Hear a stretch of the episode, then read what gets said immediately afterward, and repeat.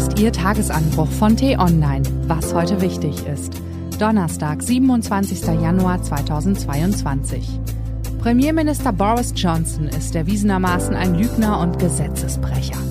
Die viel größere Gefahr für Großbritannien ist jedoch eine andere. Premier Johnson will den Rechtsstaat aushebeln. Geschrieben von Florian Harms, gelesen von Ivi Strüving.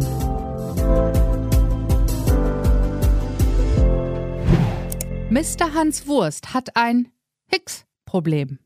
Stellen Sie sich vor, der deutsche Regierungschef hätte die Bevölkerung erwiesenermaßen mehrfach belogen. Stellen Sie sich außerdem vor, dieser Mann hätte wiederholt die strengen Corona-Regeln verletzt, die er selbst allen Bürgern aufgebrummt hat.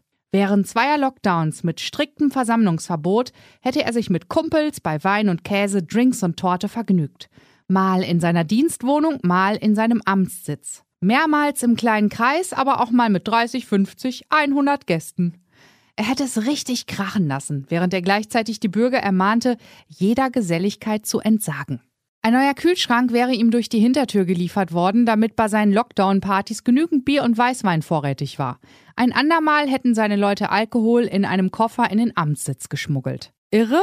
Es kommt noch dicker. Stellen Sie sich vor, es gäbe von diesen verbotenen Feiern Aufnahmen, auf denen auch der Regierungschef zu sehen ist. Und um das Maß voll zu machen, nehmen wir schließlich an, dass bereits mehrere Untergebene des Politikers ihren Hut nehmen mussten. Was meinen Sie, würde mit so einem Regierungschef geschehen, säße er im Kanzleramt in Berlin? Genau. Er säße sicher nicht mehr lange dort. Ziemlich wahrscheinlich müsste er sich nicht nur öffentlich entschuldigen, sondern auch zurücktreten. Nichts anderes wäre redlich in einem normalen, demokratischen Land. Leider ist Großbritannien kein normales Land mehr.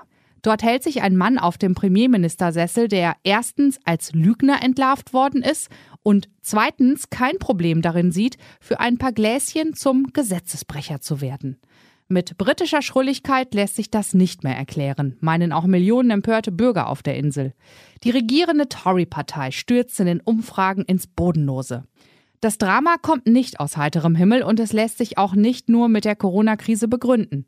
Großbritannien ist eine verwundete Nation, verletzt von der jahrelangen Brexit-Schlacht, von keifenden Boulevardmedien und perfiden Facebook-Algorithmen, die Hass, Wut und Vorurteile schüren. Nur dank dieser toxischen Atmosphäre konnte ein politischer Hallodri wie Boris Johnson ins mächtigste Amt aufsteigen. Vollmundig versprach er, dass mit dem Brexit alles besser werden würde. Pustekuchen, nichts wurde besser. Schrumpfender Handel, Fachkräftemangel, aufflammender Konflikt in Nordirland. Großbritannien ist wirtschaftlich, politisch und gesellschaftlich auf dem absteigenden Ast.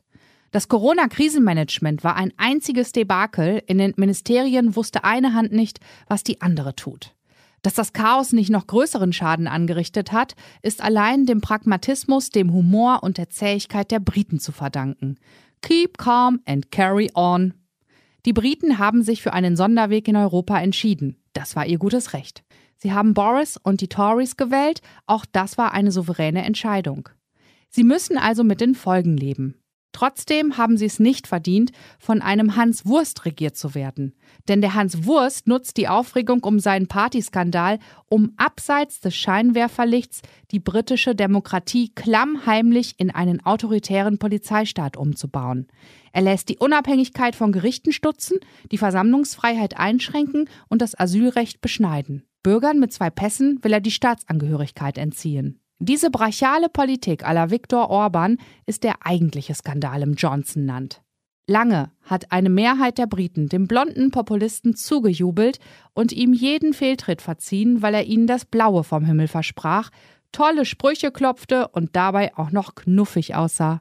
Jetzt ist es höchste Zeit, dass die Bürger genauer hinschauen, was ihr Premierminister und seine Kumpels treiben. Aber nicht nur nachts, wenn sie sich in der Downing Street zuprosten sondern vor allem, wenn sie auf den Parlamentsbänken im Westminster-Palast die Hände zur Abstimmung heben. Denn da geht es nicht um ein paar Gläschen, sondern um die Grundsteine ihrer Demokratie. Was wichtig ist, die T-Online-Redaktion blickt für Sie heute unter anderem auf diese Themen. Eine Woche ist es her, dass das Gutachten zu sexueller Gewalt an Kindern und Jugendlichen im Erzbistum München und Freising die katholische Kirche erschüttert hat. Heute Vormittag will Kardinal Reinhard Marx endlich Stellung nehmen, während an drei Orten in München Demonstrationen gegen die scheinheiligen Kirchenmänner stattfinden. Einmal hat Papst Franziskus ein Rücktrittsangebot von Marx bereits abgelehnt. Heute könnte ihn das zweite erreichen. Außerdem die Europäische Arzneimittelbehörde EMA entscheidet voraussichtlich über den Zulassungsantrag des Medikaments Paxlovid vom Pharmakonzern Pfizer. Es soll bei Patienten ab zwölf Jahren eine schwere Erkrankung nach einer Corona-Infektion verhindern. Und heute, vor 77 Jahren, befreiten sowjetische Soldaten die überlebenden Gefangenen im Vernichtungslager Auschwitz. Anlässlich des Holocaust-Gedenktags erinnern die Abgeordneten des Bundestags an die Opfer des Nationalsozialismus. Die Überlebende Inge Auerbacher und Israels Parlamentspräsident Miki Levy halten Reden. Diese und andere Nachrichten, Analysen, Interviews und Kolumnen gibt es den ganzen Tag auf t-online.de. Das war der T-Online-Tagesanbruch vom 27. Januar 2022, produziert vom Online-Radio- und Podcast-Anbieter Detektor FM. Immer um kurz nach sechs am Morgen zum Start in den Tag. Ich wünsche Ihnen einen frohen Tag. Ihr Florian Harms.